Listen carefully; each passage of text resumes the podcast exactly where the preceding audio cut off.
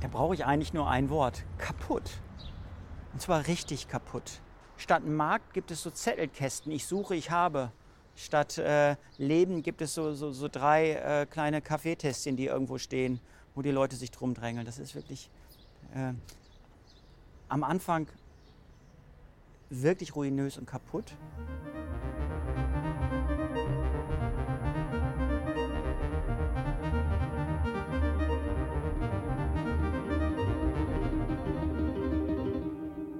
Hi und herzlich willkommen. Mein Name ist Markus Dichmann und das ist Nach Berlin. Der Podcast von Kulturprojekte Berlin zu 75 Jahre Kriegsende. Befreiung Europas vom Nationalsozialismus. In dieser Podcast-Reihe erkunden wir bekannte und unbekannte Orte im heutigen Berlin und begeben uns gleichzeitig auf Ausflüge in deren Geschichte. Sieben Folgen lang werden wir mit euch an verschiedenen historischen Orten in Berlin eine Art Spaziergang machen. Es soll um die Vergangenheit und die Symbolik dieser Orte und ihre Bedeutung für die deutsche Geschichte gehen. Dafür treffen wir spannende Protagonistinnen und Protagonisten, die uns etwas über die Geheimnisse dieser Orte erzählen werden. Warum es auch heute, 75 Jahre später, immer noch so wichtig ist, sich mit der Vergangenheit zu beschäftigen, das haben wir vor jeder Folge einfach mal bekannte Berliner Persönlichkeiten gefragt.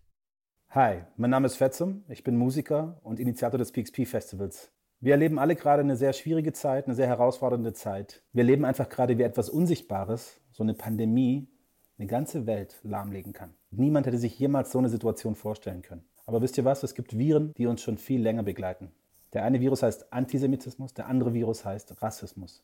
Das sind Viren, die das Herz und den Geist befallen. Das ist das Tückische daran. Als Musiker habe ich schon oft erlebt, wie ein Song für einen Moment Angst und Befindlichkeiten einfach ausschalten kann und Menschen in einem Raum, unterschiedlichste Menschen, einfach vereinen kann.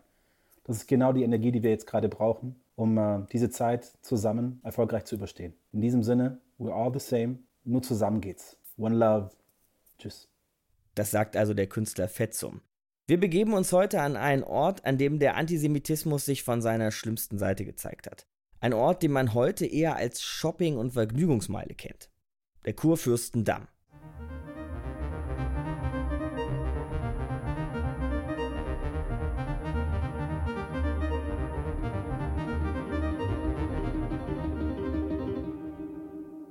Hi und herzlich willkommen zu Nach Berlin. Schön, dass ihr weiter mit uns durch Berlin zieht. Und im Gegensatz zu den anderen Startpunkten, die wir jetzt so zuletzt hatten, stehen wir jetzt am Ort, oder auf jeden Fall an einem, Christoph, wie würde man sagen, ist es ein Gegenstand, dieser Zaun? Ein versenkbarer Gegenstand. Ein versenkbarer Gegenstand, den wahrscheinlich nur nicht jeder Nicht-Berliner kennen wird, wahrscheinlich auch nicht jeder Berliner kennen wird. Es ist ein versenkbarer Zaun und es ist der Zaun des KDW, des Kaufhaus des Westens. Was hat es mit diesem Zaun auf sich, Christoph?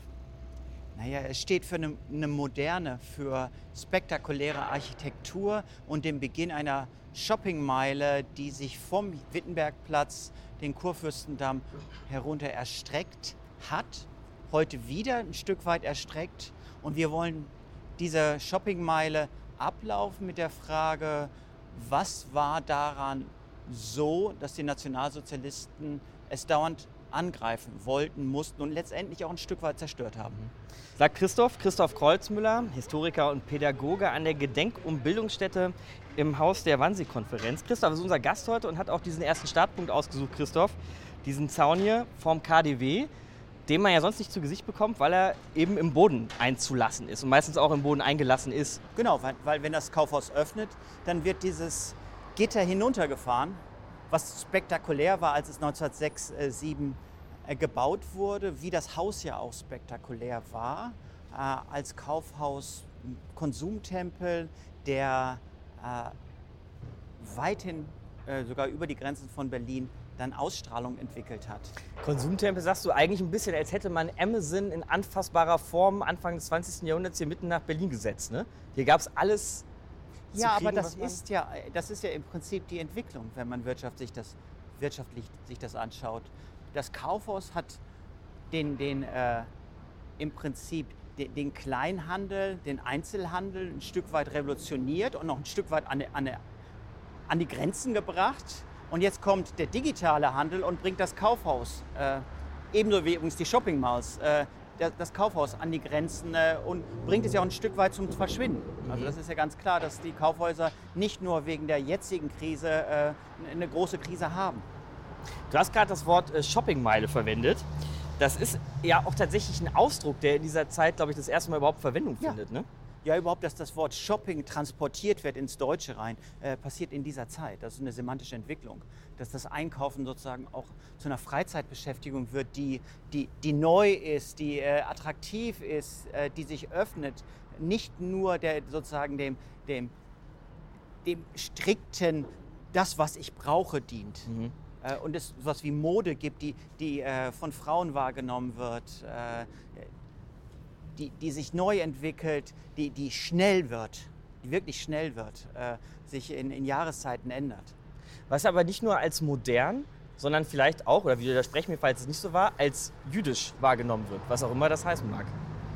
Ja, äh, äh, erlaub mir bei, bei deinem letzten Punkt anzufangen, Ja. was auch immer das heißen Genau. mag. Für die Nationalsozialisten und die Antisemiten gemeinhin war das relativ klar. Für die war in der Tat das, was wir so als Moderne des 20. Jahrhunderts begreifen, war, war für sie jüdisch. Was auch immer das sei. Genau. Sie machten das dann fest an einigen Personen, nahmen diese Personen, sei es jetzt Adolf Jahndorf Das ist der oder Gründer hier des Kaufhaus des Westens. Genau, der zu dem Zeitpunkt allerdings schon verstorben war, oder dann die Familie Tietz, ähm, die das Kaufhaus dann übernommen hat. Die haben sie sozusagen dann als, als Symbolfiguren herausgenommen, äh, als jüdisch diffamiert äh, und dann dadurch versucht zu beweisen, dass diese gesamte Shoppingmeile hier, der gesamte Kudamm, eben jüdisch sei. Äh, und haben es auch immer wieder angegriffen. Also der, der, der Kurfürstendamm durchläuft seit den späten 20er Jahren dauernd Wellen äh, des Angegriffenwerdens. Und ange Angreifende sind die Nationalsozialisten und was sie angreifen, ist tatsächlich die Moderne.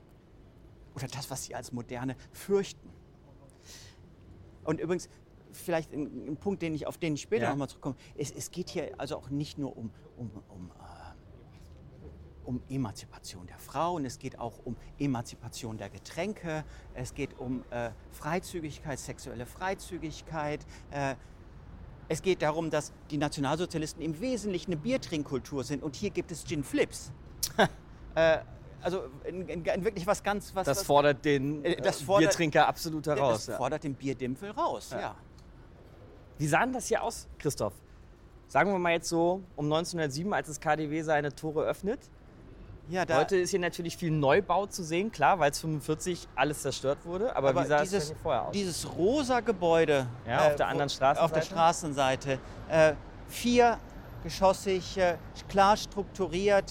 Das wäre eine der wenigen Gebäude, die noch einen Anhaltspunkt bieten, wie es tatsächlich aussah. Neben dem KDW selbst. Äh, die Fassade ist weitgehend erhalten, vereinfacht rekonstruiert, aber im Prinzip äh, gibt es eine Möglichkeit, das zu denken, wie es hier aussah. Ja, und die Häuser waren natürlich viel mehr verziert, Jugendstil verziert. Auch die Häuser, die äh, abgerissen worden sind für das KDW, die gerade ein Jahr gestanden hatten, waren, waren ja, im Jugendstil verziert. Und Äh, die Geschäfte und die Läden, die dann in diesen ja, so schön verzierten Jugendstilgebäuden niedergelassen waren, was, was, was gab es hier im Angebot? eigentlich alles. Also ich habe äh, mich ja sehr lange gerade mit den als jüdisch begriffenen, angefeindeten Geschäften be äh, beschäftigt.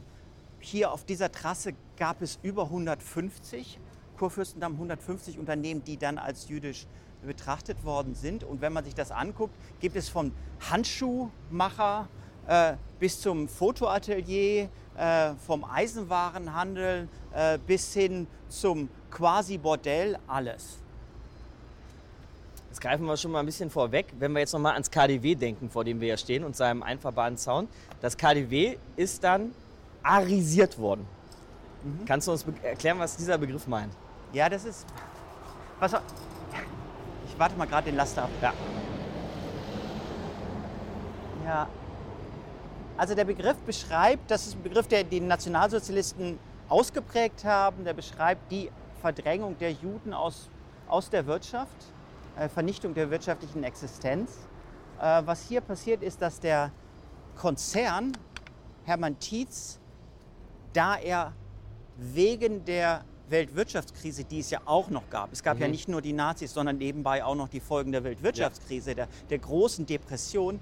Wegen dieser großen De Depression war er tief verschuldet, äh, gehörte eigentlich den Banken ein Stück weit. Äh, und die Banken setzten dann äh, im Prinzip durch, dass die Familie sehr weit zurücktrat, zurücktritt äh, äh, und äh, einen neuen Mann, einen Nichtjuden, in die ähm, Konzernführung beruft. Das ist äh, Georg Karg. Und Georg Karg nutzt seine Position, die ihm eher zufällt, weil er eben relativ prominent ist und eben nicht Jude ist, hat er diese Zeit Chance. Am richtigen Ort kann man genau. Äh, nutzt er vehement und mit sehr viel Ellbogen aus, äh, verdrängt die Familie völlig. Äh, bis 37 ist das geschehen. Benennt Hermann Tietz um zu Hertie. Äh, und diese Kurzfassung kennen wir ja noch, die ist noch gebräuchlich. Ja. Äh, und äh, das macht, macht dann ja, um diesen Namen auch aus der öffentlichen ja. Wahrnehmung zu löschen. Ne? Ja, das ist auch so ein Stück weit, ja, dieses, das ist etwas, was, was die Nationalsozialisten wollen, haben wollen, dass die, die als jüdisch bekannten Namen eben rausgedrängt werden aus dem Geschäftsleben und äh, ja auch aus von den Briefköpfen. Das läuft so bis, bis 1941 im Allgemeinen. Äh, und die, die, hier in diesem Falle, die Hertie äh, besteht dann ja bis zum heutigen Tag im, im Prinzip durch, dann auch als Familienstiftung äh, und als, auch als Familienstiftung, die nicht allzu viel über äh, die äh, Inbesitznahme von Georg Karg, und ich nenne Georg Karg schreibt, ich nenne es bewusst eine Inbesitznahme, weil es gibt im Deutschen ja eine wirklich wichtige Unterscheidung zwischen Eigentum und Besitz. Und Eigentum ist etwas, was ich rechtlich erworben habe. Das gehört dann wirklich mir. Äh, und der Besitz ist etwas eher Fließendes. Wenn ich dein oh. Tablet nehme, dann ist es jetzt gerade in meinem Besitz ein Stück weit. Aha. Aber, Aber es bleibt immer noch Eigen mein Eigentum. Ja. Gott sei Dank gibt es mal Und darum würde ich das als Inbesitznahme beschreiben. Ja. Äh, weil eigentlich äh, die, werden die jüdischen Eigentümer zu, zu Unrecht äh, von ihren Eigentumsrechten ausgeschlossen. Weshalb ja aber auch später, nach dem Zweiten Weltkrieg, auch über äh, Rückzahlung oder wie sagt genau. man? die Rückerstattung, äh, Rückerstattung setzt, setzt genau an dem genau. Punkt an. Ja. Und vielleicht ein letzter Punkt. Natürlich kennt jeder, auch 1933, das KDW. Natürlich wissen die Zeitgenossen, ja, das ist wohl ein Kaufhaus und Kaufhäuser waren sowieso angefeindet worden von den Nationalsozialisten. Sie wissen auch, das ist ein jüdisches Kaufhaus. Und natürlich ist es deshalb der Ort, wo der sogenannte Boykott, und auch über das Wort können wir reden, ähm, der sogenannte Boykott am 1. April 1933 inszeniert wird. Es gibt dann genau an dieser Stelle, wo wir beiden jetzt stehen, äh, drei SA-Männer, die mit einem bilingualen Plakat stehen, Deutsch-Englisch. Die Nazis wenden sich also, auch wenn sie Geht Englisch nicht richtig schreiben können, ja. wenden die sich an die Auslandspresse und versuchen darzustellen, wir wehren uns ja nur, wie alle. Äh, Diktaturen ja immer nur sagen, dass sie sich wehren, wie Klar, alle Angreifer gegen sehr den oft behaupten. äußeren Feind, den bösen Juden.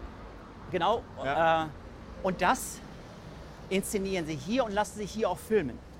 Und lassen sich auch, es gibt sehr viele Fotos davon, äh, lassen sich auch begaffen, weil die Straße, da schreiben alle Zeitungen, Zeitung ist zu diesem Zeitpunkt noch nicht ganz gleichgeschaltet. Mhm. Das ist April Gibt 33. Noch ein paar kritische ja, Frankfurter Zeitung und so. Ne? Ja. Äh, und die schreiben aber unisono wirklich, dass die Straßen voll sind mit Menschen. Die Menschen gucken sich das an. Für die ist es dieser Samstag auch ein Schauspiel. Und nebenbei wird eben da äh, die Bruchlinie aufgemacht. Die Bruchlinie jüdisch, nee, sollte nicht mehr reingehen, nicht jüdisch, also nicht plakatiert, dahin solltet ihr. Und dieses sozusagen, dieses Brechen der, der Volkswirtschaft, das Aufbrechen, manifestiert sich dann eben genau an diesem 1. April, genau auch an dieser Stelle. Mhm. Ich gehe mal gerade ein paar Schritte Richtung Straße, Christoph. Ja. Weil, dann können wir uns das Ding noch mal ein bisschen besser angucken, das KDW. Ne? Es ist ja nun auch einfach ein Mordsbau. Insofern auch klar, ja, dass es damals eben auch schon das Interesse und die Aufmerksamkeit der Leute so auf sich gezogen hat. Wollen wir ja. dann mal hier Richtung Kudamm weiter ja, spazieren? sehr gern.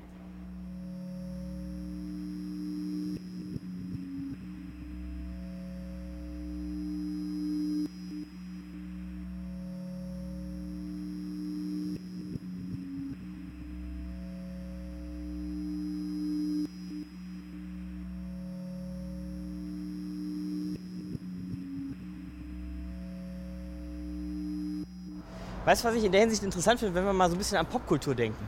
So eine Sendung wie Babylon Berlin, die ja. ja super erfolgreich war jetzt so in den letzten Jahren. Die zeigt ja auch immer so dieses Bild der Roaring Twenties. Da ja. ging es hier in Westberlin total zur Sache, Riesenclubs und so. Ist das nicht aber irgendwo auch dieses Bild, das die Nazis versucht haben zu kreieren, um das hier als, ich habe so ein schönes, äh, äh, schönes Zitat gefunden von einem antisemitischen Journalisten aus der Zeit, um das hier so als diese äh, Fäulniserscheinung ja. der Zeit zu diffamieren eigentlich? Ja, in der Tat. Also die, die, die, die, äh, der Umstand, dass sie nicht an Bierbänken nur Bier trinken, die Männer und Frauen getrennt voneinander äh, und dann heimlich um die Ecke in den Puff gehen, äh, sondern hier tatsächlich andere Drinks genossen werden, eine gewisse sexuelle Freizügigkeit gelebt wird, äh, ist ihnen ein Dorn im Auge und ja, das und übersteigern Sie es auch in der Darstellung, als wäre das, also ich meine so ein Wort wie Fäulniserscheinung. Ja, natürlich. Also das ist, äh, wobei, ne, ne, selbstverständlich äh, übersteigern Sie es auch die Verderbtheit. Äh, ja. Allerdings ähm, auch ich und meine Wahrnehmung, ich bin natürlich ein Stück weit geprägt. Also wenn es nicht von Babylon Berlin ist, dann sicherlich von dem Film Cabaret. Äh, und ich kann mich auch als Wissenschaftler natürlich nicht von diesen Bildern, die dann doch in meinem Kopf sind, richtig lösen. Also so ein Stück weit geprägt werden wir wohl alle davon sein. Und es könnte sein, dass der Kudamm auch in 20er Jahren am Dienstagnachmittag oder Ziemlich harmlos war. total lang, langweilig war mir heute als, boah, was ist denn das hier, äh, erschienen wäre. Aber das kann ich nicht nachweisen. Ja. Ich, äh, also, aber ich, aber wie wirkungsmächtig insofern diese Narrative sind, ne? dass sowas immer weiter erzählt wird. Ja. Ja, und auch daran angeknüpft wird. Also das ist ja das, was äh, diese Anknüpfung der, der Roaring Twenties Berlin ist ja das, was die 60er, 70er, 80er Jahre ausgemacht hat, wo die Stadt versucht, sich eben nicht neu zu erfinden, sondern da wieder anzuknüpfen. Wieder zu entdecken. Ja, und diese, diesen Mythos immer wieder beschwört. Und der ist ja inzwischen ein Stück weit, äh, Babylon Berlin ist eine Ausnahme, ein Stück weit wird er ersetzt durch den Mythos der 90er Jahre. Mhm. Also da sieht man, dass die, äh, sozusagen ein neues Narrativ sich in der Stadt schon entwickelt hat. Ja. In deinen Arbeiten befasst du dich, um jetzt nochmal zur Arisierung des KDWs ähm, zurückzukommen und auch der anderen Geschäfte, wie hier mit den jüdischen Geschäftsleuten umgegangen wurde, mit dieser, oder einer deiner Thesen ist, dass diese wirtschaftliche Ausgrenzung, vielleicht sogar Vernichtung, Beginn der tatsächlichen Vernichtung ist. Ja, ja das geht natürlich Hand in Hand. Das, äh, ab, und, und auf mehreren Ebenen.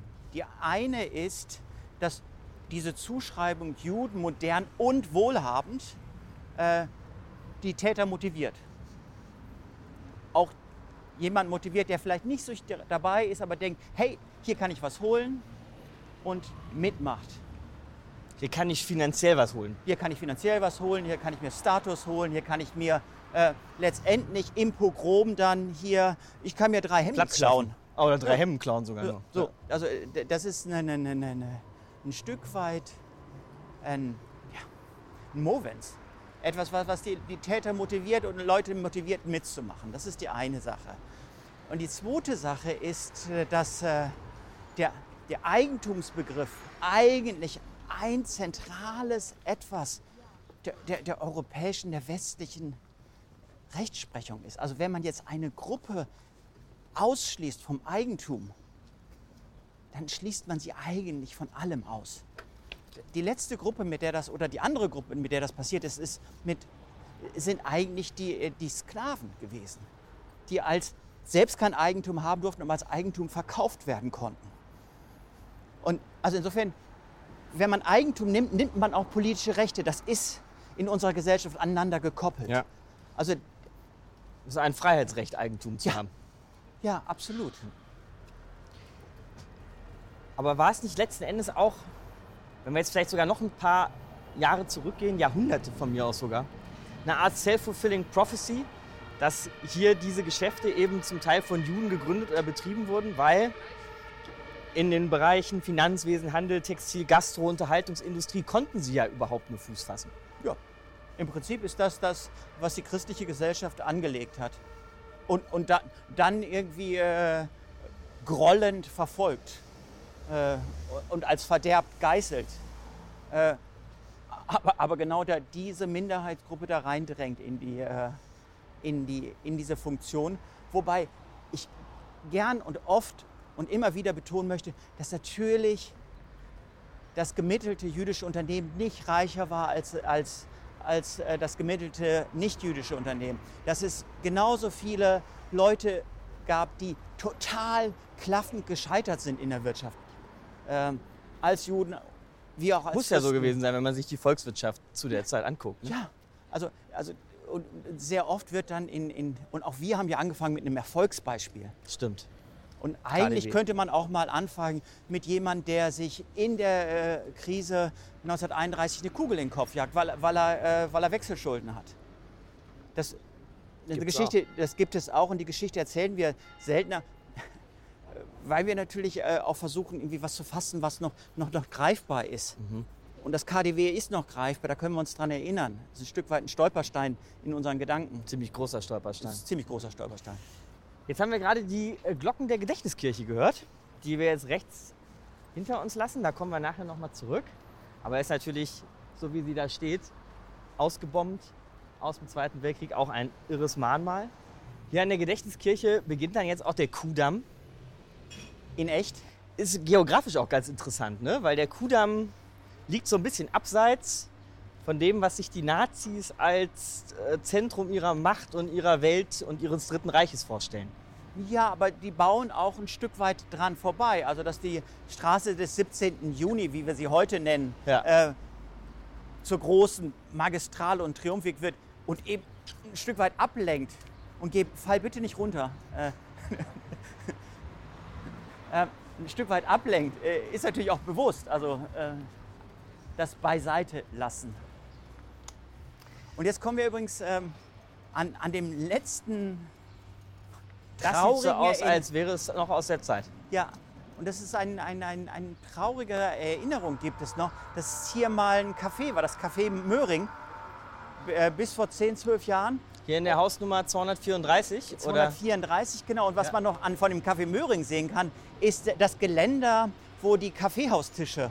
Dieses kleine schwarze Geländer hier? Ja, da, da, da wissen wir, hey, dahinter waren dann die Kaffeehaustische. Also hier auf diesem kleinen Rechteck vor den ja. Schaufenstern und vor der Tür, hier standen die Kaffeehaustische. Ja. Und das, ähm, da können wir auch einmal äh, Ja, ich möchte es auch nochmal anklopfen. Ja, sehr gut, sehr stabil immer noch. Auch aber, ein jüdisches Café, was auch immer nein, jüdisch... Nein, das nicht, aber, so. aber was... Ähm, wo wir mit uns, womit wir uns wieder beschäftigen, ist, dass, dass die äh, Kurfürstendamm nicht eben nur Shopping, sondern auch Kaffeehaus Ecke, Kultur, Meile ja. ist, mhm. Kulturmeile.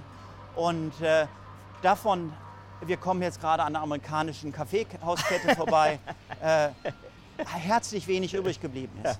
Diese äh, Kaffeehäuser waren auch sowas wie, man sagt doch dann immer so schön Salon, wo der ein ja. oder andere Philosoph, Schriftsteller, Intellektuelle zumindest saß und sich Ja, natürlich das romanische das, Café, das, äh, äh, das auf der anderen Seite war, äh, der Gedächtniskirche zugewandt ähm, da, das war genau der Punkt, der, der Treffpunkt. Also da, da, musste Mann, Frau als ordentlicher Intellektueller der Weimarer Republik rein. Ja. Und zwar am richtigen Tisch sitzen. Und wenn du das nicht geschafft hast, dann... Dann war es nicht. Nee. Ja. Also wir hatten das äh, schöne alte Gebäude aus dem 19. Jahrhundert mit dem Kaffeehaus, dann das weniger schöne, wie du zumindest findest, amerikanische Kaffeehaus. Und jetzt, und jetzt stehen wir vom Karstadt der also nun wirklich ganz eindeutig äh, 70er Jahre nach Brutalität gebaut wurde. Genau. Ja. Den hast du dir als unseren zweiten Halt ausgesucht, Den habe ich, den Nummer 230 habe ich mir als unseren zweiten Halt ausgesucht, ja. Ja. Also noch ein Haus weiter. Ja, so ein halbes. Ein halbes Haus weiter. Ist nicht gerade klein der Karstadt. Nee,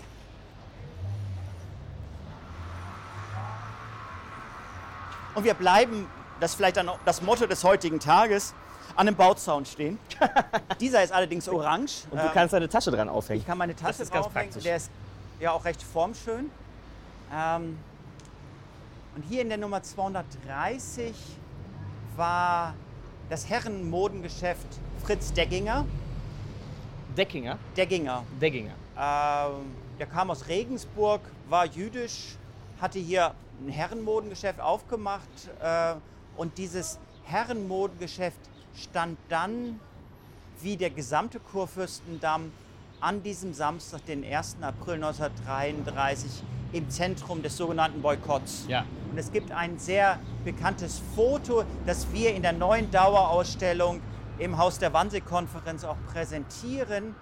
Ähm, und dieses neue Fo äh, dieses Foto zeigt äh, einen freundlich lächelnden SA-Mann mit geplusterten Reiterhosen, der eine Frau mit modischen Käppi bekleidet, sehr freundlich, sehr nett darauf hinweist, nee, geh hier nicht rein. Aha. Und die Frau wendet sich dann so ein bisschen kichernd und Publikum kichert mit ab.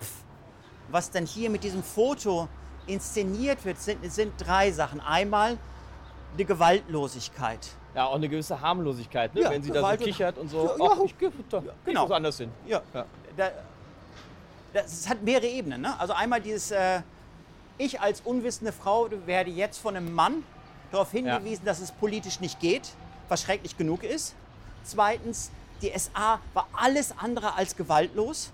Und wir haben sehr, sehr viele Beschreibungen von äh, zusammengeschlagenen Kunden an diesem Tag in ganz Berlin. Und das Dritte, was so inszeniert wird, ist eben ähm, der Kurfürstendamm als, als Zentrum des jüdischen Einzelhandels. Nicht nur eben das Kaufhaus, sondern auch der Einzelhandel.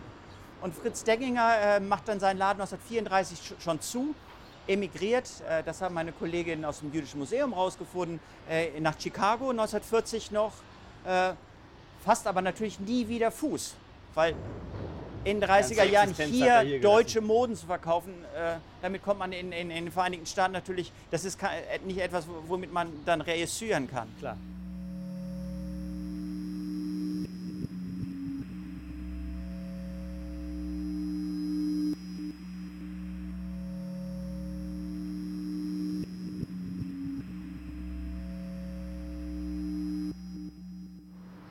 Wir weiter? Ja. Noch vor den Boykotten gibt es 1931 Mhm. den ersten sogenannten Kuwal Kudam, Kudam Krawall. genau. Ent- Enterren war das, entzerren war das normal. Den sogenannten Kudamm Krawall. Äh, ich finde diesen Begriff Krawall bisschen eigentümlich, bisschen merkwürdig. Weil Jo. im Grunde ist es ein Pogrom. Jo. Und Woher kommt der Ausdruck Krawall? Das ist äh, in, ähm, die zeitgenössische Beschreibung gewesen in den Zeitungen.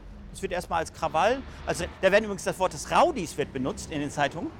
Ähm, und ist natürlich eine Verharmlosung, die damit einhergeht, dass die Täter, die ja eigentlich alle schweren Landfriedensbruch begehen und schwerer Landfriedensbruch nach Strafgesetzbuch mindestens zehn Jahre Haft, die werden alle für ein paar Wochen höchstens verurteilt. War ja nur ein Krawall. War ja nur ein Krawall und der, derjenige, der das inszeniert hat, äh, von Heldorf, der wird später Polizeipräsident von Berlin ab 1935. Sag uns mal ganz kurz, was ist denn da eigentlich genau geschehen? Man kann sich vorstellen, jüdische Geschäfte wurden eingegriffen, drangsaliert, beschädigt, Scheiben eingeschmissen oder was Nee, genau es, war ist, los? äh, es ist also großer, höher, hoher Feiertag, jüdischer ja. Feiertag.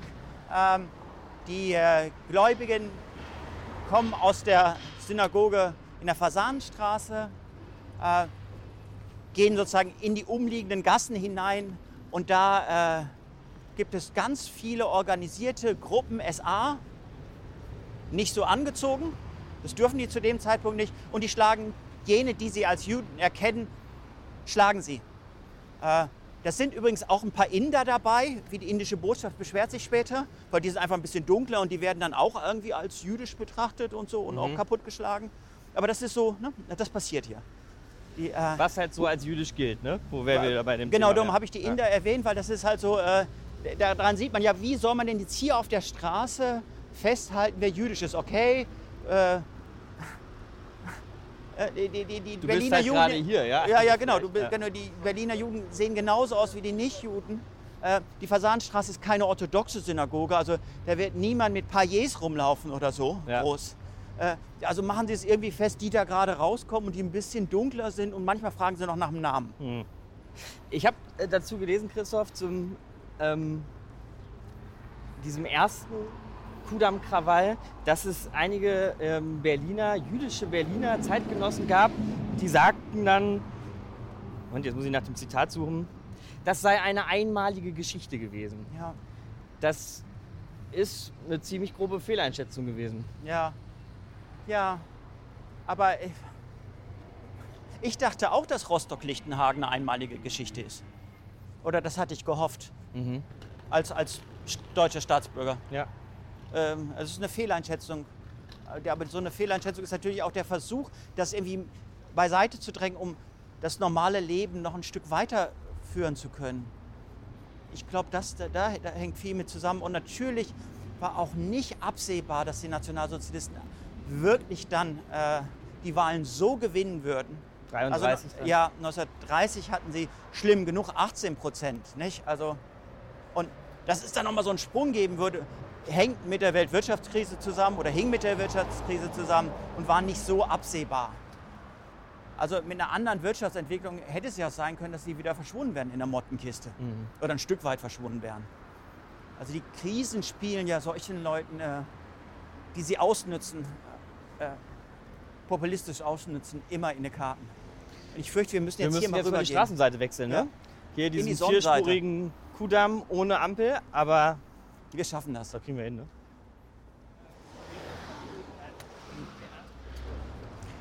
So, wir haben es geschafft, Christoph. Ja. Straße lebendig überquert. Verzeihung, da sind wir ein paar Passanten in ihr Foto gelaufen. Das wollten wir natürlich nicht. Und auf unserem Weg zum unserem nächsten Halt, Christoph, auch unserem letzten Halt dann, müssen wir jetzt äh, auch nochmal über den zweiten Kudamm-Krawall sprechen. 1935. Mhm. Auch das ist mehr als nur ein Krawall. Ja, das ist. Ähm, und es tut mir leid, als Historiker muss ich dann manchmal ein bisschen länger ausholen. Das braucht ihr nicht leid tun. Ähm, Das Schöne an Podcast ist, wir haben die Zeit. ja, und, Gönnen Sie ähm, dir und uns. Es gibt ab 1927, 26, 27 immer wieder Angriffe von Nationalsozialisten. Und ich habe so ein bisschen das Gefühl, dass wenn so ein SA-Mann sich zeigen möchte, ähm, ich bin besonders cool, ich bin besonders hart und er schon drei, vier Liter drin hat, dann geht er hier hin und Einen organisierten Pogrom. oder prügelt und stößt und stupst. Aha. Es gibt in, ähm, in äh, so einer, einer rechten Zeitung äh, auch äh, so, so eine Karikatur von 1927. Da sieht man den deutschen Arbeiter, der am, ich zitiere, Kohnfürstendamm, so wird der Ja, das habe ich auch gelesen. Das habe ich nicht so ganz verstanden, weil Kohn so ein klassisch jüdischer Nachname ist. Ja, genau. Ah, ja. Mhm. Also man, man, man, ja genau, das ist sozusagen der Inbegriff des Der jüdischen, Kronfürstendamm. der Kronfürsten, der am Kronfürstendamm so, ein, so, so, so einen kleinen, dicken, fetten Juden so mal einen mitgibt. Das ist, äh, dafür wird, das scheint witzig zu sein.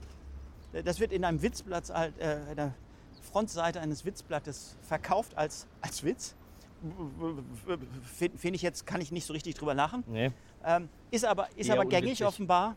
Ähm, und das wollte ich vorwegschieben. Also es gibt so, naja, das ist, wenn es ein Symbol ist für etwas, dann, dann sind, sind es nicht nur die, die großen Ereignisse, über die wir jetzt gleich reden werden, die passieren, sondern auch immer wieder so kleine Ningeleien, der besoffene SA-Mann, der mal zeigen will. Das, ist, das ist die Rampe, das ist die Vorgeschichte zu dem, wenn es dann so richtig eskaliert. Ja, ja. Und äh, genau, es gab dann ähm, 1930 den ersten Krawall, über den wir schon geredet hatten. Ja. Äh, dann gab es 1935 wiederum einen Krawall, sozusagen nach dem alten Motto. Ähm, hier gehen SA-Leute und ihre Klaköre auf die Straße und, und hauen Leute um, die sie, für, die sie als jüdisch halten. Auch sind wieder, äh, in dem Fall sind es ein paar Rumänen, die, äh, da beschwert sich dann die rumänische Botschaft, unsere Staatsangehörigen werden hier.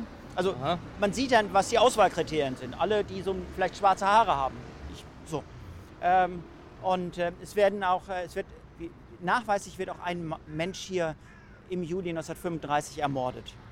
Äh, ein polnischer Jude, äh, hier ganz in der Nähe am Kurfürstendamm, äh, ähm, der einfach erschlagen wird vor, vor, vor, äh, vor einer großen Menschenmenge. Polizei greift viel zu spät ein, nimmt niemand fest, es will wieder niemand gewesen sein, ähm, sodass dieser, dass wir eigentlich gar nicht viel über die Täter wissen. Wir, wir können das eher so aus Beschreibungen der, der Angegriffenen, können wir ein bisschen was rekonstruieren und aus Beschreibungen auch der, der Botschaften, die sich dann beschweren, dass äh, ihre Staatsbürger angegriffen worden sind.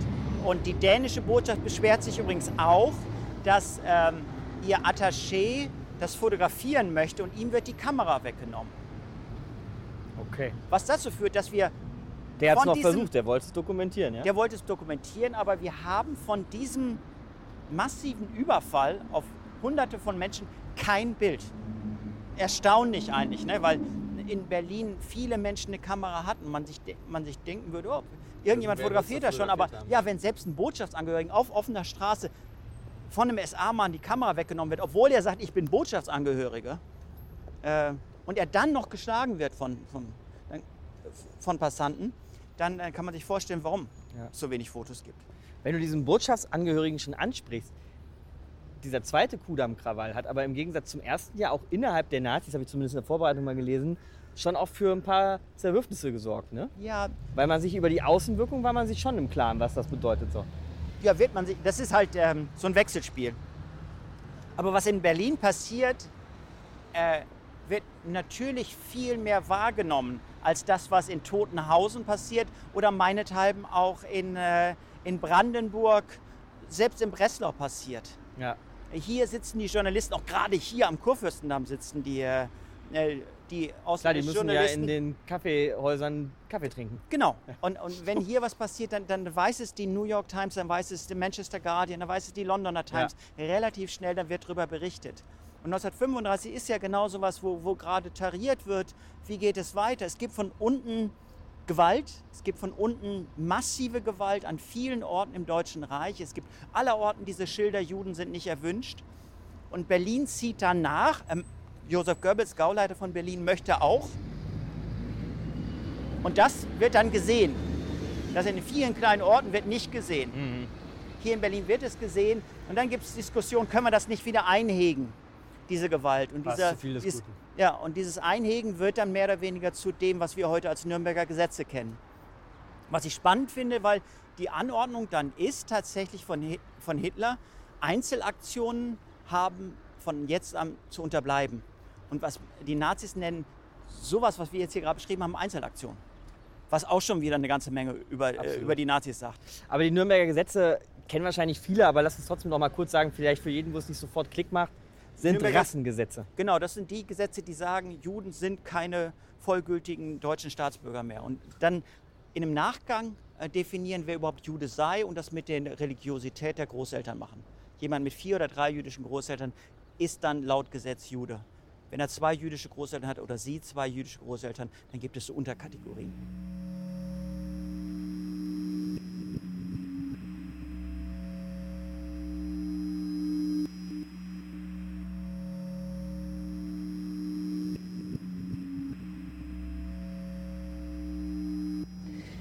Jetzt sind wir hier an der Kreuzung Kudamm und Fasanenstraße. Ja. Hast du, Christoph, als letzte Station für uns jetzt auf, dem, auf diesem Ja. Spaziergang zumindest ausgesucht? Weil in der Fasanenstraße die große, eine der großen Synagogen war. Wo denn genau? Kannst du es mir mal zeigen? Wir können reingehen. Ja, lass uns wir gehen. lassen in die Fasanenstraße reingehen. Vielleicht auch noch mal ein schattiges Plätzchen suchen. Ist ganz schön sonnig hier Ja. geworden heute. Hier stellen wir uns hin. Hier stellen wir uns hin, hier stehen wir in der Schatten, im Ja. Und dort, wo du die beiden Polizisten, die Polizeiwache siehst und Ja, äh, die zwei sehe die, die Torah-Rolle, äh, das ist das Ah. jüdische Gemeindezentrum. Das jüdische Gemeindezentrum ist gebaut worden auf, der, auf der, den Grundmauern, um das mal so symbolisch auszudrücken, der, der, ähm, der großen Synagoge in der Fasanenstraße. Man muss natürlich äh, 2020 unter Polizeischutz stehen. Ne? Das ist auch eine, Ja, wobei ein Detail äh, dazu. In Berlin all, alle jüdischen Institutionen seit 1972 unter Polizeischutz stehen. Seit Olympia, den Olympia-Attentat. Mhm. Ja. Bleibt grässlich, dass es nicht möglich ist, zusammen, ein Zusammenleben ohne Polizeischutz. Äh, aber, im Aber in Berlin ist es schon länger grässlich, willst du sagen. Ja. Und ähm, genau. und was mir bei der Synagoge einfällt, sie mag sehr groß und sie mag auch sehr schön gewesen sein. Symbolisch viel wichtiger ist die älteste Synagoge in der Heidereutergasse. Symbolisch viel, viel wichtiger ist die, äh, und auch übrigens größer noch, ist die Synagoge, die neue Synagoge in der Oranienburger mhm. Straße. Also wenn man jetzt mal so von außen betrachtet, objektiv die wichtigen heiligen Orte anschaut, dann wäre es die Oranienburger Straße gewesen und die Heidereutergasse. Und Josef Goebbels in seinem Tagebucheintrag vom 10. November 1938, wo er sehr stolz darstellt, hey, ich habe Hitler so weit gekriegt, dass der Pogrom losgetreten wird, ich bin voll der Chef und ich kann das und so. Ähm, 38, jetzt sind wir also dann äh, schon. Jetzt sind wir im Pogrom. In der Reichspogromnacht. In seinem Tagebucheintrag zum Pogrom äh, hält er fest, dass er seinem Stellvertreter hier in Berlin sagt, dass er auf jeden Fall die Synagoge in der Fasanstraße anzuzünden habe. Goebbels ist zu diesem Zeitpunkt in München, ähm, kann also hier in Berlin selbst nicht operieren, sagt seinem Stellvertreter hier, Fasanstraße. Und das sagt uns eine ganze Menge über Goebbels aus. Es sagt natürlich aus, dass er gar keine Ahnung, Vorstellung hat von, von der Wichtigkeit von Synagogen. So. Ja. Ähm, und das, das Zweite, das ist natürlich hier Kurfürstendamm, die, die Synagoge in der Nähe vom Kurfürstendamm, die ist für ihn so der, der, der Inbegriff des Judentums. Da, die muss abgefackelt werden. Ähm, und tatsächlich wird ja die Synagoge in der, äh, äh, in der Oranienburger Straße von den Polizisten geschützt und die Synagoge in der Heidereuter Gasse gar nicht groß angegriffen. Also finde ich sehr spannend und Gott sei Dank werden sie nicht, nicht geschändet und, äh, oder nicht, nicht zerstört, geschändet wohl. Äh, aber es sagt eben aus, ja, wofür der Kurfürstendamm für, auch für Goebbels, den Gauleiter von Berlin, mhm. steht. Dass er hier hin will. Und wenn man sich dann den Pogrom anschaut, wir, wir, wir haben uns ja ein bisschen angewöhnt, von der Pogromnacht zu reden. Und das ist ähm, gerade hier am Kurfürstendamm völlig falsch. Weil ich habe sehr viel ja zu Unternehmen gemacht, wenn ich mir diese Unternehmen anschaue und die Erinnerungen anschaue, dann ist es so, dass nicht nur in dieser Nacht, sondern vor allem an dem Donnerstag, den 10. November und am Freitag, den 11. November und am Samstag, den 12. November hier die Plünderungen losgehen. Das, ist, ja, das sind Pogromtage. Das sind Pogromtage, das ist in Berlin eine halbe Woche. Hier gibt es, im Gegensatz zu vielen anderen Orten im Deutschen Reich, gibt es hier noch relativ viele jüdische Unternehmen weil die Anonymität der Großstadt, die, die Behauptungsstrategien sind hier sehr klug auch von der Gemeinde unterstützt worden. Und natürlich äh, ist es dann im Pogrom eine reißende Beute und äh, vier Tage Plünderung. Die, die, die Polizei kriegt die, die Leute nicht mehr unter Kontrolle, weil die, haben, die Scheiben sind aufgeschlagen äh, und die Leute dringen da rein und holen sich dann ihr drittes Hemd ab oder, und ihre fünfte Zigarette. Und das ist auch der Punkt, wo in Berlin der Schwarzmarkt anfängt. Also nicht, nicht erst der Krieg, sondern hier, hier gibt es dann Waren im Überfluss von manchen Leuten, die halt eben die, die fünf Paar Schuhe mitnehmen oder die sieben Paar und die dann unter und der Hand fangen versuchen. an, die privat zu verticken quasi. Ja, ja. Was ich jetzt aber auch gelesen habe, als ich mich auf unser Gespräch vorbereitet habe, ist, dass auch noch bis in die 40er am Kudamm zum Beispiel amerikanische Filme zu sehen sind. Comics verkauft werden äh, US-Comics oder auch Jazz-Schallplatten zu kriegen ja. sind. Ist das so eine Form von, äh, sagen wir mal, zivilem Widerstand oder ist das einfach nur, um so ein bisschen den Schein aufrechtzuerhalten? Ja, ich meine, auch der äh, Hitler guckt gern Mickey Mouse Filme. Das wissen wir aus Goebbels Tagebüchern. Also die sind schon, also Walt Disney ist, ist auch okay. Und, also hat äh, nichts mehr mit der Freigeistigkeit der vorherigen Jahre. Vielleicht ein Stück weit noch. Natürlich gibt es da Lieferbeziehungen, die noch aufrechterhalten werden. Und ich habe auch mal gehört, dass man, wenn man noch irgendwie die Times lesen möchte, dass man eher in Kaffeehäusern hier tun kann. Mhm. Noch relativ lange. Aber das, das, äh, das sind eher so die, die, die, die, die verstaubten Überreste. Die dann vielleicht das auch so marginal sind, dass es keinen mehr interessiert? ja gut, den Nationalsozialisten interessiert im Zweifelsfall das und schlagen dann auch Leuchte kaputt, die dann eine Science in der Hand haben. Aber ja, eigentlich, ich glaube, für mich ist es eher so ein, so, so, so, ein Schatten. So ein Schatten des, des, des, des einstigen, der einstigen Pracht des, des, des, des, der Weite des Lebens, die es dann hier noch gibt und die sich dann hier in 70er Jahren zu Pommesbuden entwickelt. Ne? Also wenn man so in den 70er, 80er Jahren sich die Fotos des Kuhdamms anguckt, ist ja, ist ja wirklich traurig. Das Letzte, was du jetzt noch für uns leisten könntest, Christoph, wäre, dass du uns erklärst, wie das Ganze dann hier am Ende dieses Zweiten Weltkriegs, das ist ja irgendwo auch unser Ausgangspunkt, 75 Jahre nach Kriegsende, wie es dann hier aussah. Da brauche ich eigentlich nur ein Wort. Kaputt.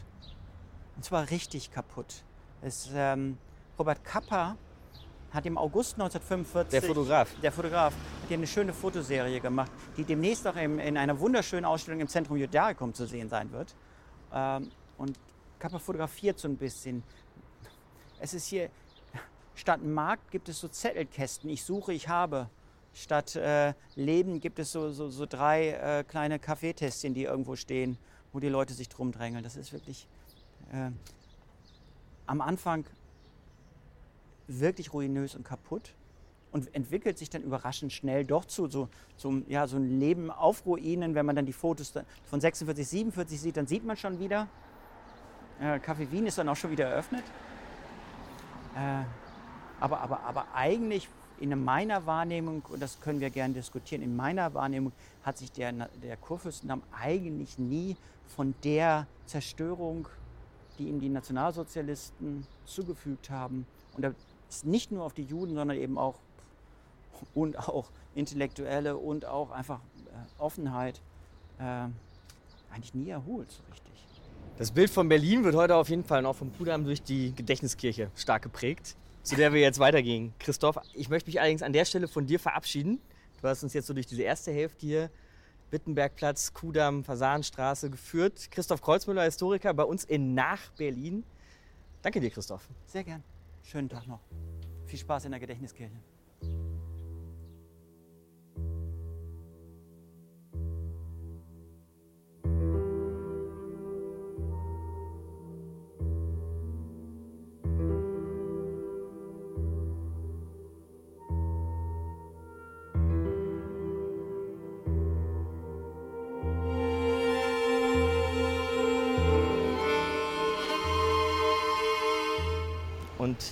Die erwähnte Gedächtniskirche. Zu der gehe ich gerade eine kleine Treppe rauf, stehe jetzt genau zwischen der alten Gedächtniskirche, die ja im Grunde nur noch eine Ruine ist, und der neueren, die dann in den 60er Jahren des 20. Jahrhunderts fertig wurde. Aber die ganzen Details und alles drumherum kann uns viel besser Katrin Ochsen erklären. Hallo Frau Ochsen. Hallo, guten Tag. Sie sind Pfarrerin ja. in der Gedächtniskirche. Darf ich genau. Sie erst mal fragen, ich kann es mir überhaupt nicht vorstellen, was macht denn eine Pfarrerin der Gedächtniskirche so in ihrem Alltagsjob als Pfarrerin?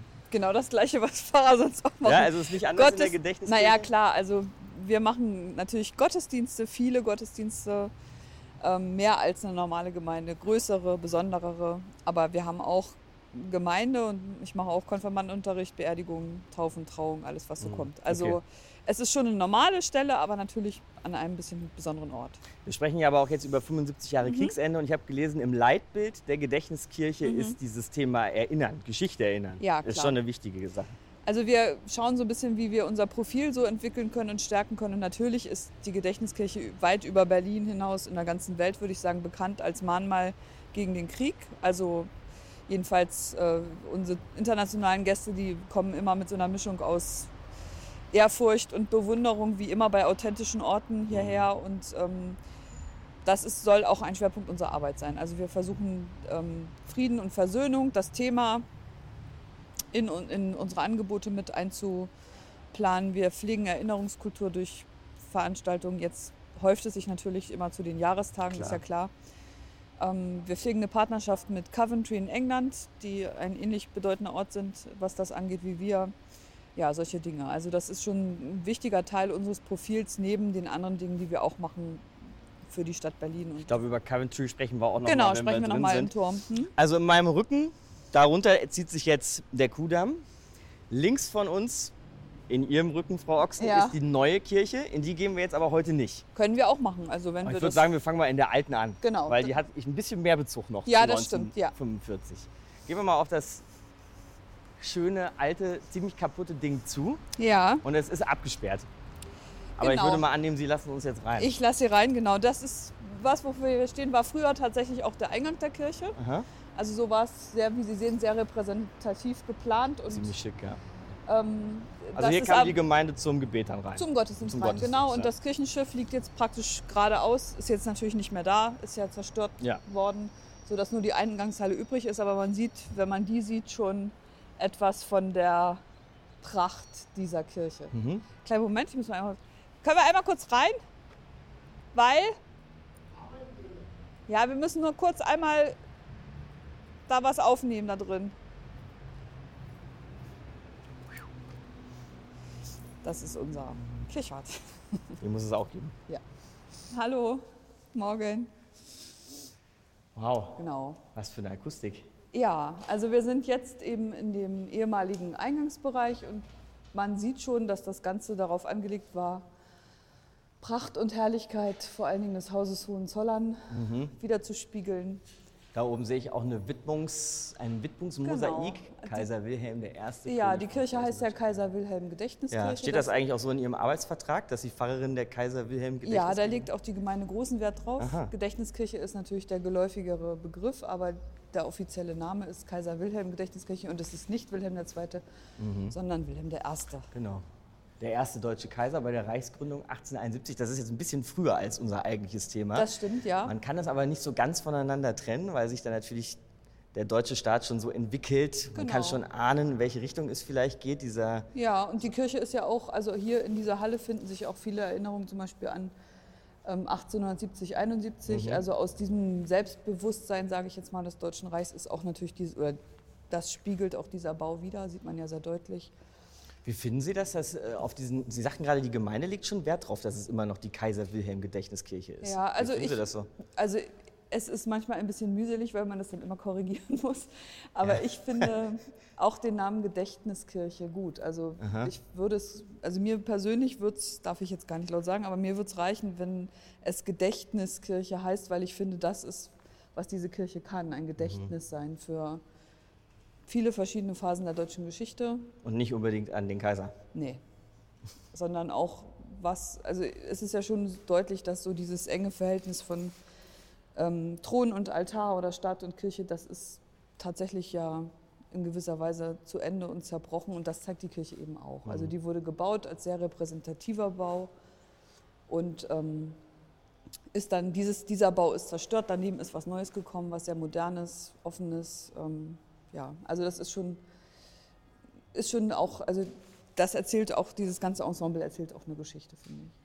Wissen Sie eigentlich, wer 1945 hier Ihren Job hatte? Ähm, nein, das weiß ich jetzt, müsste ich jetzt nachschauen, weiß ich jetzt nicht ganz genau.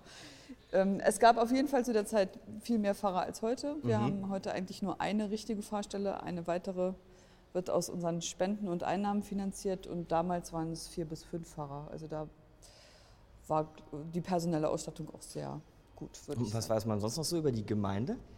Die Gemeinde war, ähm, also es gibt einen Pfarrer, Gerhard Jacobi, der hat ähm, im Gemeindehaus unserer Gemeinde damals den Pfarrernotbund gegründet, also durchaus ein sehr oppositionelles äh, Vorhaben da, was da uns, aber es hing wohl sehr von den einzelnen Pfarrern ab, wie die sich jeweils zum, auch zum Dritten Reich verhalten haben. Also man kann nicht sagen, es gab jetzt eine klare Linie, sondern es Was war der Pfarrer Notbund? Das müssen Sie uns vielleicht nochmal schnell das war erklären. ein Zusammenschluss von Pfarrern, die gegen die Vereinnahmung der Christen, also durch zum Beispiel die deutschen Christen, sich gewendet haben. Also so ein Zusammenschluss von, was später dann so die bekennende Kirche geworden ist. Das wurde das, durch das Engagement dieses äh, Gerhard Jacobi heißt der, äh, bei uns gegründet. Das hätte der aber, ich weiß nicht, ob das jetzt mit diesem Ort zu tun hatte. Jedenfalls war es erstaunlich ähm, wenig staatstreu, sage ich jetzt mal. Okay. Das war schon was Besonderes. Wir sind da jetzt quasi in der Eingangshalle.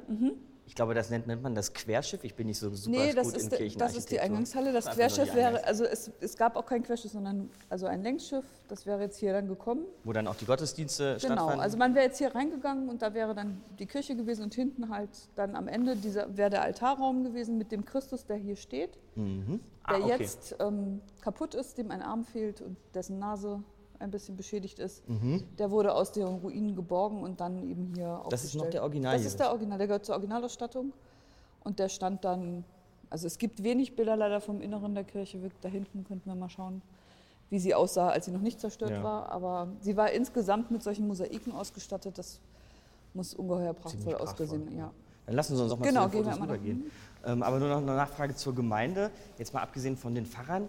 Wie aktiv war die Gemeinde? Wie viele Leute kamen denn hier zu so einem Gottesdienst damals? Naja, das war schon eine sehr repräsentative Kirche. Mhm. Und die Gemeinde wurde äh, für diese Kirche ja extra gemacht. Also es gab ja vorher keine Kirchengemeinde. Die Kirche wurde, sieht man hier auch, Ah, hier so einfach hingebaut auf den, auf den zentralen Platz. Ja. Und es wurde dann, ähm, Hier läuft gerade ein bisschen Musik aus einem Handy. Das machen wir noch schnell aus. danke, ähm, und da wurde dann auch eben rundherum sozusagen, das Gebiet wurde dann als Gemeindegebiet festgelegt. Da wohnten natürlich, wie man sich vorstellen kann, rund um den Kudamm auch ja, bessere Leute vielleicht. Also es war auf jeden Fall eine große Gemeinde und die Kirche war, wurde gerne benutzt. Besser meinen Sie gut betucht? Ja, oder? gut betucht und irgendwie so. Also es war, es war, ähm, war viel Musik, große feierliche Gottesdienste. Hier sieht man ein Bild von einer Trauung, große Trauerfeiern. Also es war schon, hatte schon sowas wie vielleicht heute der Berliner Dom. Es war eine sehr Wow. repräsentativer Kirchbau. Hier sieht man eben auch innen drin, wie es ausgesehen hat, dieser Christus, der steht da. Ah ja, das ist der gleiche, der jetzt in der Eingangshalle steht. Genau, das ist genau der gleiche. Und man sieht eben leider nur schwarz-weiß diese ganzen wahrscheinlich sehr, sehr schön aussehenden Mosaike. Ziemlich spektakuläre Hochzeiten wurden Ja. hier anscheinend auch gefeiert. Ja, Klar. alles. Und man ne? sieht auch hier den Blick vom Wittenbergplatz.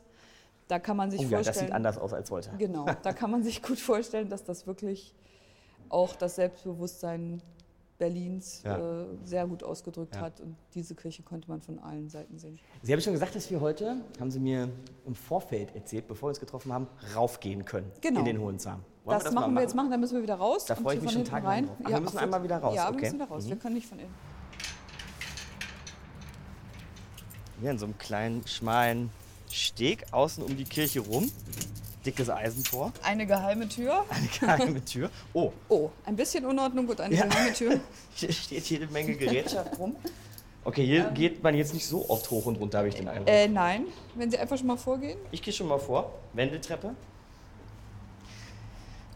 Also Geht's? so viel soll gesagt sein, hier in diesem Turm am Huch, Wendeltreppe oh, gibt es keine Mosaike. Das sieht ziemlich, ziemlich nüchtern aus. Sagen Sie mal, Frau Ochsen, hören Sie mich da unten? Ja, ich höre Sie gut. Sind hier, sind das äh, verspachtelte Einschusslöcher oder ist das einfach... Nee, die wären ja von außen in der Fassade gewesen, das kann ich Also sagen. von außen in der Fassade sind Einschusslöcher. Ob Ja. jetzt hier drin auch welche waren. Obwohl ich kann mir schon vorstellen, dass der Turm auch bestiegen und benutzt wurde, um da irgendwie zu schauen, wie die Lage ist. Hier jetzt raus oder noch höher? Ja, erstmal raus. Erstmal raus. Hier ist wieder eine dicke Stahltür, müssen Sie die aufschließen? Ich glaube schon. Ich versuch's mal. Ja, die ist zu. So, jetzt sind wir quasi auf, im ersten Stock, wenn man so will, ne? Genau. Der Kirche. Hier ist ein Baugerüst, eine Bautreppe. Ui.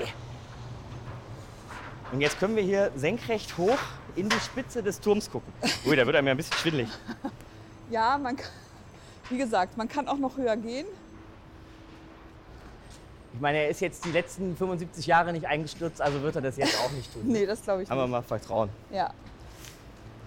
Ich, schaue mal gerade hier über die Reling, was man so sehen kann. Ja, hier kann man ja eigentlich den ganzen Kudamm runtergucken. Genau. Jetzt sind natürlich die Bäume da so ein bisschen, die blühen gerade schön. Ist ja Frühling. Also hier war früher eben vor der Zerstörung eine große Rosette, ein, ein tolles Glasfenster. Das ah ja, das ist ja hier genau ein runder Ausschnitt, ne? Da lag Genau. das drin. Ja. Ja, Boah, das war ja riesig, das Ding. das war sehr riesig. Und hier hinter war dann praktisch das Kirchenschiff hier runter. Konnte man das dann. Genau. Wenn wir jetzt hier oben so stehen und rauf gucken oder runter gucken können zum Kudamm, darüber zum Wittenbergplatz, KDW und so. Ich, sage jetzt einfach mal, ich stelle jetzt einfach mal die These auf, der Gemeinde kann ja eigentlich nicht entgangen sein, was hier um sie herum passiert ist.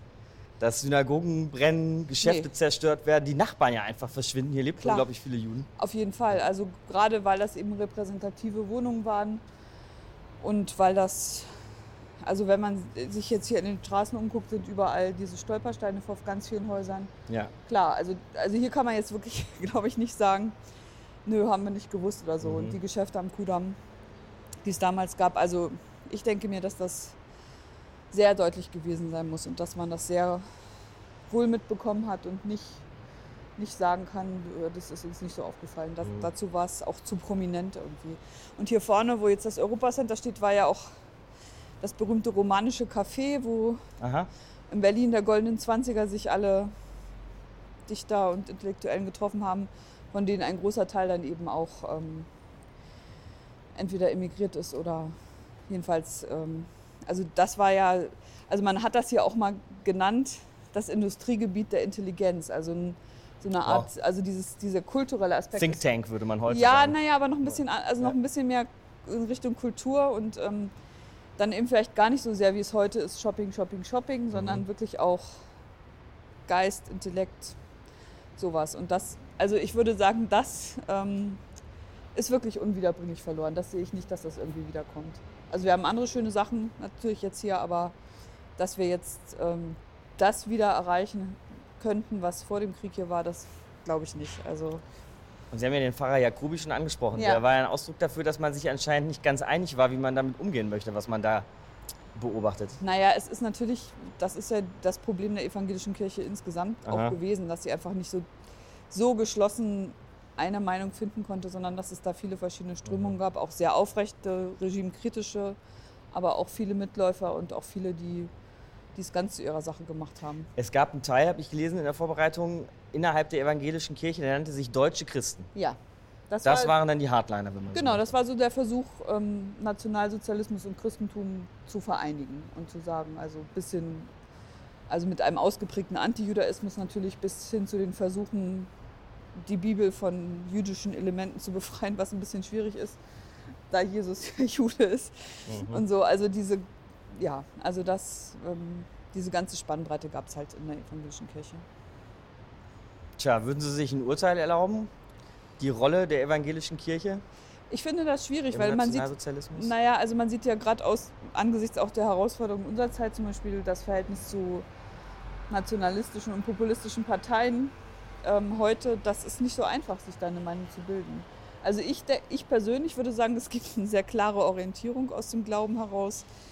Ähm, zehn Gebote und Bergpredigt und da gibt es auch kein Vertun. Also wenn Mhm. dann steht, du sollst deinen Nächsten lieben, dann gibt es dafür keine Ausnahmen oder Mhm. oder, oder Abstufung oder sowas.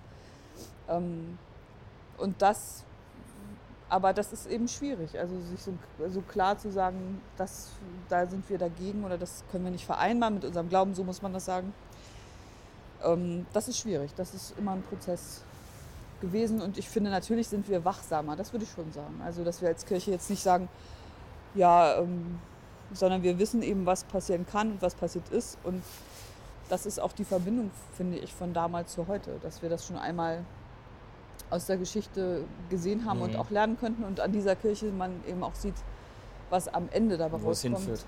Genau. Und das, das ist eben, finde ich, schon die Botschaft auch dieses Gebäudes. Also man kann ja sagen, oder wenn man zeigen möchte, was Krieg anrichtet, dann ist das eben ein guter Ort, um das zu zeigen, weil das ist ja nur ein kleiner Teil dessen, was wirklich zerstört ist. Also viel mehr als die Gebäude ist eben auch zerstört, was ich vorhin gesagt habe, also die ganze, das geistige Leben, die Kultur, die, das Miteinander auch von Juden und Christen in, in Berlin und so weiter. Mhm. Also und diese Zerstörung, die ist ja viel nachhaltiger als die von Gebäuden. Also ich meine, die von Gebäuden ist auch schlimm. Ich würde auch lieber am Kudamm wohnen, wenn der so aussieht wie vorhin auf dem Foto. Schon klar. Und dann nicht das Europacenter stünde, sondern das romanische Café, das würde mir Das sehr sah gefallen. wahrscheinlich besser Das aus. sah ja. super aus, ja. Das war so ein bisschen historisierend gemacht. Also es war jetzt auch nicht, auch Geschmackssache. Also Aha. war jetzt kein moderner Bau oder so, aber äh, einfach die Vorstellung, dass Berlin so aussehen könnte wie Paris, was, was es tun würde, wenn es Mhm. nicht so kriegszerstört wäre. Das ist schon, also muss ich auch sagen, das ficht mich manchmal richtig an. Manchmal denke ich so, hm, scheiße, wirklich. Das, muss, das ist jetzt aber auch natürlich, Aber wisst ihr was, ich Folge. wohne ja in Köln, ne? ja, Also als Kölner kann man da auch sehr stark jammern. ja, Ja, diese 50er Jahre Fliesenarchitektur, die macht auch nicht glücklich. Nee, ich meine, hier ist es, also es gibt ja hier zumindest auch noch, aber wenn man so zum Beispiel jetzt am Kudamm gerade, wenn man mal die Fasanstraße so einbiegt und denkt so, oh wow, und sich vorstellt, das sah mal alles hier so aus, dann kriegt man Mhm. schon, also das, also finde ich sehr, sehr nahe kommt mir das dann, dass ich bedauere, auch wenn es schon so lange her ist, dass es so gekommen ist. Und die Kirche wie gesagt, also ich würde viel darum geben, dass ich, ich weiß gar nicht, ob sie mir so gut gefallen würde, aber ich würde viel darum geben, sie einmal so zu sehen, wie sie gewesen ist. Wobei die neue Kirche auch natürlich wunderbar ist und auch eine ganz andere Schönheit hat, finde ich. Aber also man sieht ja hier noch da in der Ecke, jetzt sehen wir hier in der Ruine noch so ein bisschen so ein kleines Ah, Stück stimmt, von dem da kann man noch Mosaikchen. welche erkennen, ja. Genau, und man muss sich eben vorstellen, das, was jetzt hier so roher Backstein ist, war alles mit Mosaik verziert und so weiter. Also es muss schon, oder da ist auch noch so ein Streifen Ja, tatsächlich. Gold, also man sieht das noch ein bisschen.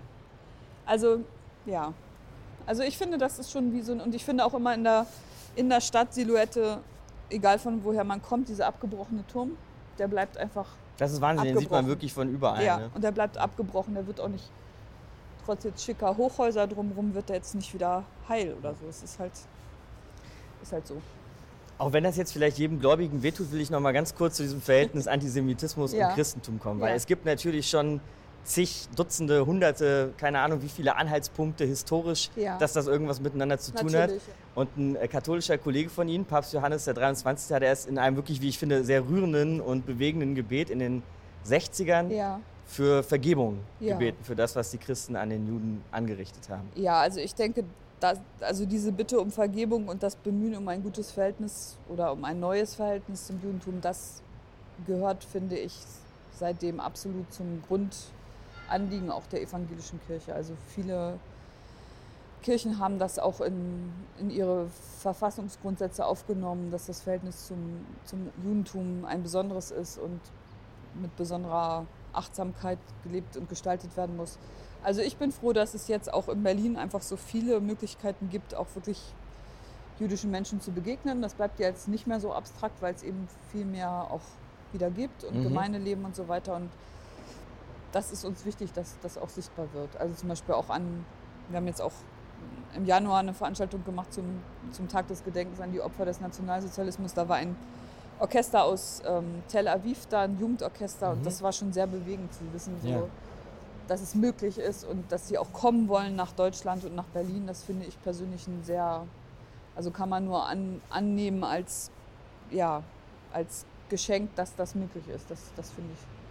Aber ich finde, es gibt auch ein ehrliches Bemühen in der evangelischen Kirche und auch in der katholischen Kirche um einen, ein gutes und neues Verhältnis zum Judentum. Teil des Ganzen ist ja, dass die Gedächtniskirche seit 1987 ein offizieller Gedenkort Mhm. an die Opfer des Nationalsozialismus ist und Teil des Ganzen ist eine Gedenkhalle, die es hier gibt in der Das Ruine. ist, die, ne? das ist die Gedenkhalle unten, wo wir drin waren. Ach, das ist Das die Gedenkhalle Gedenk- selber. Das ist die Wollen wir dann nochmal nach unten gehen Ja. über das Thema? Wobei, dann müssen wir wieder komplett aufschließen, ne? Macht nichts, ist Okay, so schlimm. gut, dann gehen wir nochmal nach unten. Oder, soll, oder wir gehen jetzt in die neue. Können wir auch machen. Gehen wir vielleicht. Dann gehen wir in die ja, neue jetzt okay, auch noch. gut.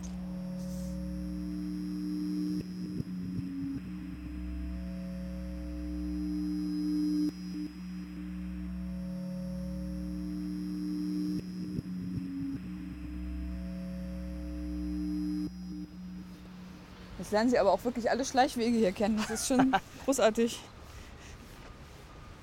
Dann stellen Sie sich mich mal vor, ich bin völlig baff. Ich war hier noch nie drin, geschweige denn durch den Hintereingang. Ja, Ah ja, hier. Ein kleiner Tunnel, wo führt der hin?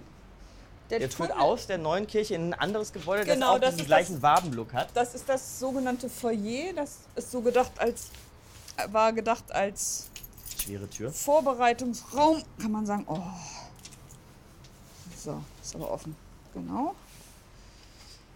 Also hier ist so ein, da war noch so ein, also das Problem ist an dem Gebäude, dass man nicht so recht wusste, wie man das nutzen sollte. Da ist so, ein, sollte so eine Art Aufenthaltsmöglichkeit oder was weiß ich sein. Aber unten im Keller, oder wie? Das sieht, ja, es muss ist man eine doppelt, Treppe also es ist ein Obergeschoss und ein Untergeschoss. Ah ja. Ziehen Sie die Tür mal einfach ran, dann kommt dann schon keiner rein. Jetzt kommen wir direkt hinter dem Altar gleich raus. Also wir sind, gehen jetzt einmal hier rum. Oh, wow. Dieses blaue Licht, Frau Ochsen, das ist das, was man als allererstes immer liest, wenn man von der neuen Gedächtniskirche Ja. hört. Viele, ich schätze mal hunderte, tausende vielleicht sogar. Zehntausende. Zehntausende kleine blaue Fensterwaben Genau. entlang der Wand. Jede unterschiedlich, keine wie die andere. Und ähm, gefertigt in Chartres in Frankreich, wo es auch eine Kathedrale gibt aus dem Mittelalter, die dieses besondere Blau aufzuweisen hat in den Glasfenstern. Und das war die Inspiration des Glaskünstlers. Und er hat ähm, zwei, also es gibt eine Innenwand und eine Außenwand. Also es, dazwischen ist ein Luftraum, Mhm. so dass das Licht Die Außenwand hat ja auch so diesen Wabenlook. genau, ne? Wenn auch aber das sind so größere Waben. größere und so außen. Beton ist Nee, das, die sind oder? auch blau, blaue Fenster. Und a- nachts wird die Kirche ja beleuchtet und dann leuchtet es eben nach außen und nach innen. Ah, so Doppel, Stimmt, das habe ich tatsächlich auch auf. Fotos schon mal gesehen. Genau. Ich sagte gerade, dass die Kirche auch ein öffentlicher Gedenkort für die Opfer des Nationalsozialismus Ja. ist. Kommen eigentlich noch Zeitzeugen hierher? Ähm, Gibt es noch welche in der Gemeinde? Also es gibt natürlich, oder naturgemäß geht die Zeit der Zeitzeugen jetzt ja so langsam ihrem Ende Mhm. entgegen, jedenfalls der Menschen, die das nicht nur als Kinder, sondern schon vielleicht als Jugendliche oder junge Erwachsene erlebt haben. Das sind ja jetzt die, sagen wir mal, die Jahrgänge so 25, also die 20er Jahrgänge, die sind ja nun viele auch schon sehr alt oder eben schon gestorben. Es gibt schon noch viele Menschen, die wissen, wie das ähm, unmittelbar nach, in der Nachkriegszeit war. Also diese Jahrgänge, die leben ja noch und können auch was davon erzählen. Aber die Zahl der Zeitzeugen ist natürlich, wird natürlich immer kleiner. Was wir manchmal erleben, ist, dass ähm, zum Beispiel auch ähm, Kinder oder, oder sogar Enkel von äh, Menschen kommen. Also zum Beispiel diese, wir haben ja hier hinten in der Kirche auch die Stalingrad-Madonna. Das ist ja so ein ganz besonderes ähm, Geschenk, was wir bekommen haben. Das, die wurde ja während der Schlacht von Stalingrad im, von dem Pfarrer und Arzt Kurt Räuber gemalt, so zu Weihnachten 42. Mhm. Dieses Bild da hinten. Das Bild da hinten, genau. Können wir da mal Ma- hingehen? Ja, na klar. Das ist ja so eine Madonna und ähm, das ist das Original. Also das Original wurde noch aus dem aus Stalingrad ausgeflogen mit einem der letzten Flugzeuge. Und wenn man die jetzt abnehmen würde, dann sieht man, dass die auf einer russischen Landkarte gemalt ist. Also Ach, Wahnsinn. ja, das ist wirklich sehr. Also für mich ist das eines der bewegendsten Ausstellungsstücke hier.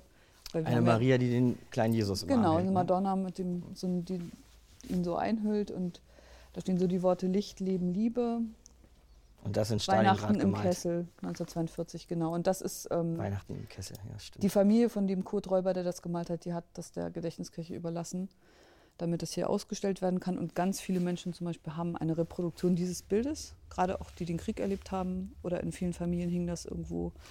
Und äh, viele kommen dann und sagen dann auch, Mensch, also dieses Bild kenne ich und war immer in meinem Zimmer oder in meinem Schreibtisch oder was und jetzt sehe ich es mal im Original. Also so. Das ist aber jetzt eben, also mit Zeitzeugen kann, kann sich ja hier jetzt dann langsam eben nicht mehr so viel verbinden. Das ist Wie macht man das? Erinnerungsarbeit ohne die Zeitzeugen? Das, das ist eine Frage, vor der die gesamte Erinnerungskultur im Moment auch Mhm. steht. Ich denke, das wird jetzt vor allen Dingen über authentische Orte passieren können. Und das, dazu gehört natürlich die Gedächtniskirche in jedem Fall. Und dazu gehören auch die Gedenkstätten, die es so gibt. Und das ist, ähm, ist glaube ich, möglich, trotzdem das auch zu schaffen, ohne dass man die, die echten Stimmen hat. Also man kann ja auch mal überlegen, wie man selber, wenn man mit dem Thema was zu tun hat, wie das einen selber erreicht hat. Also ich zum Beispiel habe hab noch nie einen Zeitzeugen getroffen, also außer im Fernsehen gesehen oder so. Aber das hat mir immer gereicht, mich mit mich auf andere Weise damit zu beschäftigen. Also klar, also wenn man gute Geschichten erzählen kann, dann ist es immer was wert. Und das ist natürlich zu dem alten Turm und auch jetzt zu dieser Madonna kann man natürlich wunderbar Menschen erzählen, was das bedeutet hat, ähm, dass Krieg war und wie das alles gewesen ist. Also ich finde, dass das nicht nur an Zeitzeugen hängt. Das ist natürlich sehr, kann sehr, sehr beeindruckend sein. Aber das ist jetzt eben auch schon 75 Jahre nach Kriegsende. So ist es nun mal. Geschichten kann man auch erzählen am Nagelkreuz von Coventry, Genau. das drüben in der Gedenkhalle hängt. Eine ganz besondere Reliquie. Coventry, haben Sie ja vorhin schon gesagt, äh, britische Industriestadt, die 1940 von den Deutschen völlig zerbombt worden ist. Ja. Wie ist dieses Kreuz denn hierher gekommen? Es gibt ähm, ausgehend von Coventry eine Gemeinschaft, die heißt Nagelkreuzgemeinschaft. Der damalige Propst ähm, von Coventry hat schon kurz nach der Zerstörung gesagt, wir wollen jetzt nicht mit Rache und Vergeltung antworten, sondern wir wollen, dass von diesem Ort Versöhnung ausgeht, hat dieses Kreuz gemacht. Das ist aus äh, Nägeln der, der Dachbalken, der, der, also aus den Trümmern geborgenen Nägeln zusammengefügt. Und ähm, es gibt so ein, ein Friedensgebet aus Coventry, das wird jetzt an vielen Orten immer freitags gebetet, auch bei uns mittags.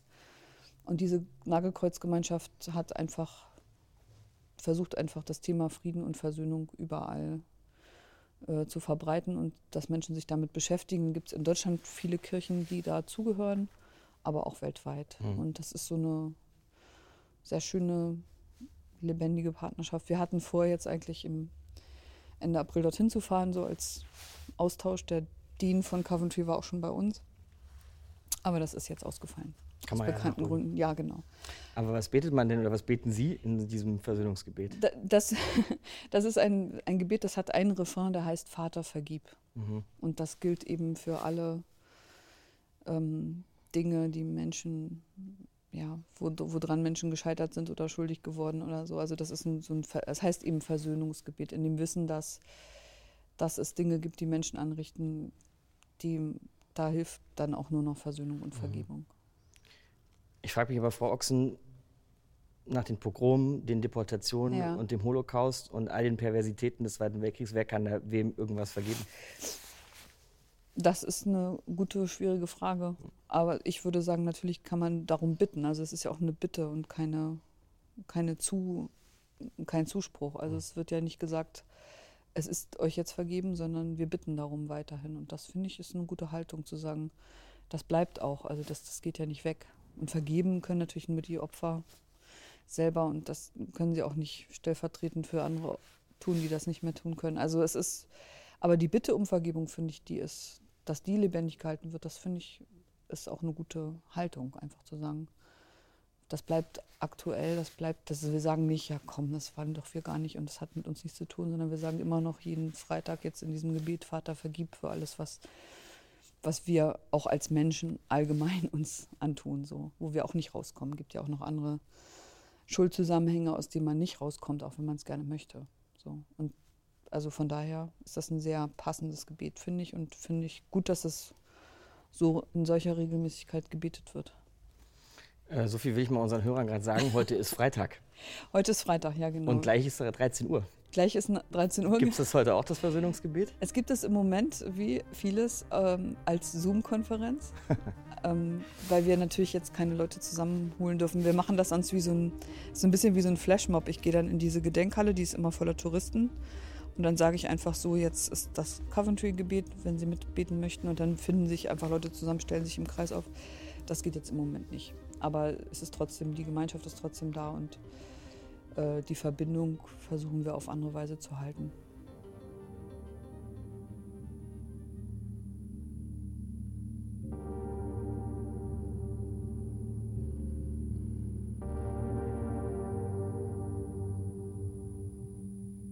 Kurfürstendamm und Gedächtniskirche. Das waren heute unsere Stationen in nach Berlin. Ich meine, der Gedächtniskirche sieht man es ja schon an, dass sie eine Menge Geschichte in sich trägt. Das ist völlig klar. Man sieht sie ja ungefähr aus jedem Winkel in Westberlin. Aber dass der Kurfürstendamm doch noch so viel äh, zu erzählen und zu verbergen hatte, war in Teilen auf jeden Fall eine ziemlich große Überraschung und hat euch hoffentlich genauso viel zum Nachdenken gegeben wie mir. Das war nach Berlin, der Podcast von Kulturprojekte Berlin zu 75 Jahre Kriegsende, Befreiung Europas vom Nationalsozialismus.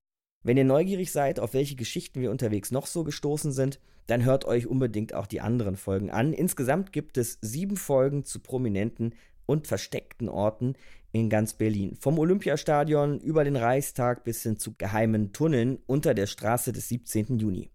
Ab dem 2. Mai auf Spotify, Apple Podcasts und auf www.75jahrekriegsende.berlin.